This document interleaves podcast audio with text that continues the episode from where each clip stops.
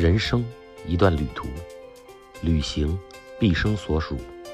有趣的灵魂从旅行开始，行去，讲述旅行中的乐趣。大伟子，哎，怎么着，小闹？今儿聊点啥？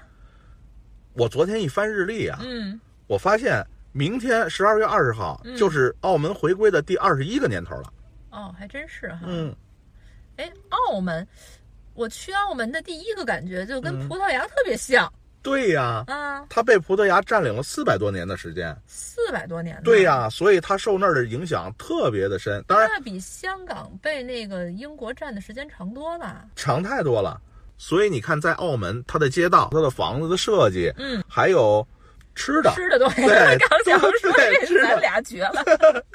都是受葡萄牙的这个影响。嗯当然，葡萄牙也受我们中国的影响。比如说，葡语当中有一个词儿嗯特别有意思。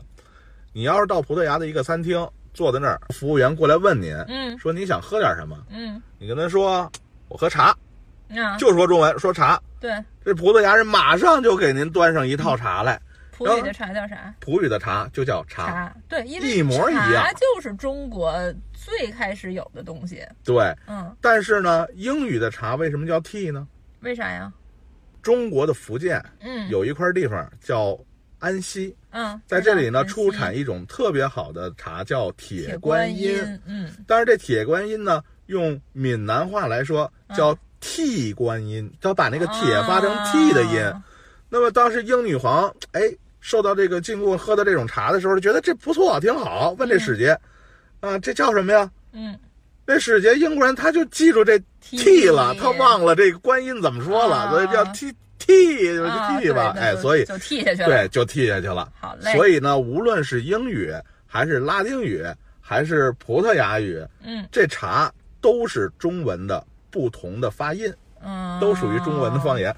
我印象里边，葡萄牙登陆中国的第一站嗯，是屯门，就是香港的那个屯门。屯门、嗯，铜锣湾、哎，油麻地，哎，我这些地名的普及都是来源于一个系列电影《古古惑仔对，浩南哥啊，扛哎正经点儿说澳门，对对对澳门。对，哎，对他最后怎么他没没在屯门，他最后占领的是澳门。是这样啊。嗯这葡萄牙人最开始大航海，他来到了中国的时候，他确实是从屯门登陆的，嗯结果让咱当大鼻子倭寇给他给打回去了啊，给打跑了。嗯那后来呢，他又来过一次，又给打跑了。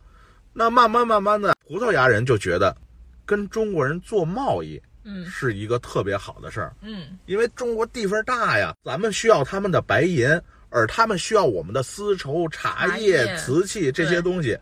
而且他们有的是白银，从南美对呀。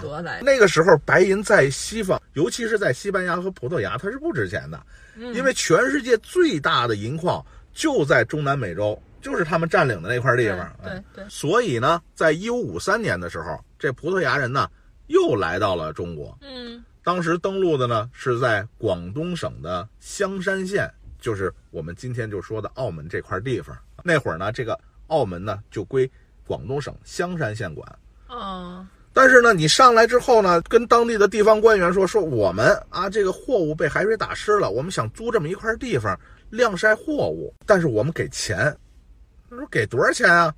光就拿出来五百两白银。火这五百两白银，咱这么说啊，你要是搁在这个南美洲啊，嗯它不怎么值钱。嗯但是你要拿到当时的明朝来讲，拿到中国来讲，那就值老钱了。对，为什么呢当时的那个县令年俸禄一年也就是三五两白银吧？没错，啊所以这一 对，这是一笔巨款呀，对呀、够他挣一百年的呀。而且山高皇帝远的，你这个根本都不用报备的。你报什么备啊？那会儿也没有微信，是吧？什么都没有。对呀皇上根本就不来这地方，他也不知道。对呀、所以得了，那租给你吧，啊，租给你五百两白银，落着挺好。嗯结果这一住，可就住了十好几年。嗯到了一五七二年的时候，葡萄牙人呢又来给这个县令送钱来了。那么嗯当时呢赶寸了，正好赶上巡抚大人嗯在这个县令府里头啊嗯视察工作呢。嗯，结果这来了这么一帮老外啊，还带着一翻译。到了这儿之后啊还，拿着钱，哎要，是最重要是拿着钱。啊到了这儿之后，二话不说，梆把这五百两白银往桌上一放，那也不少呢，那也不少呢，是吧？？这我们今年的钱给您交上来了。这巡抚当时就傻了，你们这什么什么交易啊？这是，这一下这县令也傻了，这坏了，这事儿暴露露了对，露馅儿了，怎么办？赶紧就跟巡抚大人说说这个事儿是这样，你看这些洋人，他们只是想租这么一港口这么一块地方，嗯。晾晒货物，嗯。给的租金不便宜呢，嗯一年给五百两，啊，所以这个是好事儿，我这已经写了奏折了，那他就得哎，上交呈报圣国库，呈报圣上，哎，这钱是交国库的。嗯，巡抚一听，哦，那这那就行了，交国库。地租银了，就变成，从此以后，这就变成了地租银。嗯，当时的大明政府正式就跟这些葡萄牙人签订了租地的契约，哦，但是从那个时候，它并不是占领，对，那时候不是殖民地，肯定对不是殖民地就是租你这一块，因为它是要给租金的。嗯，那么这些葡萄牙人只有使用权，在澳门这儿没有行政管理对权。对，咱们大明朝嗯，还给人家修了一城墙，弄一圈儿，对，就把人圈里头了。啊就说你没事儿你也甭往外跑，是吧？嗯然后每隔一个月给你开放两次城门，什么吃的喝的什么之类的，哎，你你可以这个买一点什么之类的。但是后来呢，因为这人越来越多，嗯，这咱也很人性化啊，啊，圈儿越来越大，是不是圈儿没大，哦，每五天开放一次城门？啊 对，就是你能够就是稍微的跟我们这儿有点接触啊。那但是这么一来，我们当时认为就是，哎，你没事儿你也别上我们这儿闹腾来，对，你就是踏踏实实，我租给你这块地方，你就自己你爱怎么着怎么着，你自生自灭。就就给你五百两的地方，对，但是没想到嗯，人家这一块地方，哎，你不是给我修个城墙吗？太好了，我关上门儿，我自己独立自治。自治了，啊对，而且呢，人家每隔三年还选一次行政长官。你到了这个一五七八年的时候，当时的罗马教皇还宣布了成立了澳门天主教区，开始修教堂了。哦给这儿这个越来越像样了，这圈儿里，对啊，这真的就是越来越跟欧洲当时是完全一样的了。啊，那那大三八牌坊应该就是那时候修的，对呀，没错，最开始它应该是个教堂，是这教堂的名字叫圣保罗教堂，叫 San Polo。但是呢，这用广东话 一说，哎，就就就变成这咱们就就就三八了，嗯是吧？三八对，大三八了三八了。但是呢，它这个为什么又变成牌坊了呢？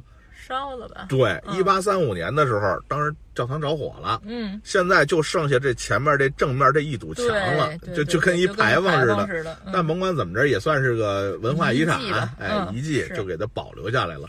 所以咱们现在管它叫大三八牌坊嗯，那这个时候呢，应该还是给租子的，嗯肯定不能算是殖民地。啊，这时候不算对，啊。那么这钱，这个租子一直给到了一八四九年。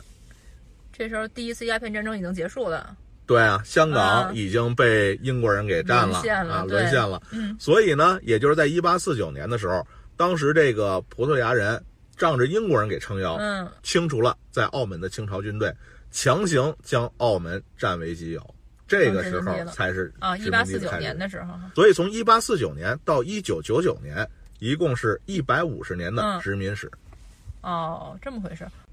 哎，你说从十五世纪欧洲的大航海时代开始，嗯，葡萄牙应该就是第一个出去向外扩张侵略的国家，对吧？没错，嗯，它比西班牙早。对，这大航海实际上就源于葡萄牙和西班牙这两颗牙，嗯。但是呢，葡萄牙是大航海的先驱，在一四一五年的时候嗯。就占领了北非的休达，标志着人类历史上第一次扩张殖民开始了。所以哦它是第一个，全世界第一个。但是它的地儿应该是没有西班牙多，对吧？西班牙是大航海时代的最大受益者，没错，嗯，因为他是运气好，他误打误撞，他发现了美洲大陆，嗯，要不然他也不行，你知道吧？而且呢，这葡萄牙不单单是全欧洲第一个实行海外殖民扩张的国家，嗯而且也是全世界最后一个放弃海外殖民地的国家。从最后一个放弃的是应该就是澳门吧？对，没错，嗯从一九九九年十二月二十号这一天，中国收回了澳门的行政主权，嗯就标志着葡萄牙已经放弃了全世界所有的殖民地。就老老实实剩他那一疙瘩小地方。对了，就那么一丁点儿。嗯现在葡萄牙的国土面积是多少呢？九万多平方公里，人口一千零三十万，九万多，差不多比浙江省小点儿，差不多吧？哎，小那么一点浙儿。江省十十万多点儿吧。对嗯，人口比北京少一半儿，很难想象，就这么一个小小的国家，嗯，能够在大航海时代的时候占领那么多的地方，一共前前后后占领了六十块地方，包括有一些可能你比较熟悉的啊，马尔代夫，啊，好地儿，这曾经是葡萄牙的殖民地，马达加斯加。对，还有马达加斯加，就那个特热闹的地方啊。嗯不过说实话，在一九七四年的四月二十五号这一天，葡萄牙发生了一个内部的军事政变，叫啊康乃馨革命，嗯推翻了当时的萨拉查的统治。嗯萨拉查是一个军事独裁者，嗯把他推翻之后，葡萄牙呢就实行了共和，他就表示要放弃所有的海外殖民地，做一个无殖民国家。啊，所以也就是在一九七四年的时候对，呀，那时候怎么没给咱们呢？他给了，啊，但是咱没要啊。为啥呀？这里边啊，其实就是有一些不为人知的原因了。嗯，比方说，我给你细说一下啊嗯，在一九七四年的时候，当时葡萄牙放弃海外所有的殖民地，于是就找到了我们的周恩来总理，嗯主动要求把澳门归还给我们。嗯但是呢，毛泽东主席看到这个事情之后，马上就说，我们现在还不具备收回澳门的客观条件，啊所以我们需要保留现状，等一等再说。这一等就等了是十几年，为什么？嗯第一，嗯当时葡萄牙在处理殖民地的问题的时候，有一个原则，嗯就是充分的尊重殖民地自己的选择，啊，就是你要么你可以这个回归你原来的宗主国，也可以。你要么你可以自治，哎，嗯我也不管。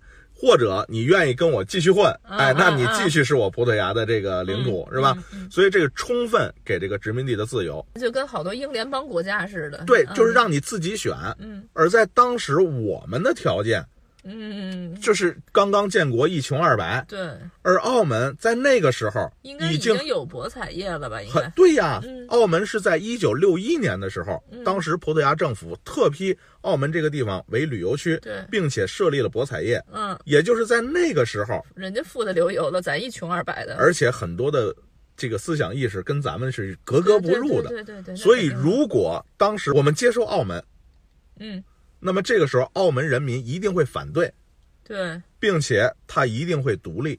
对，我们将彻底的丧失了收回澳门的机会。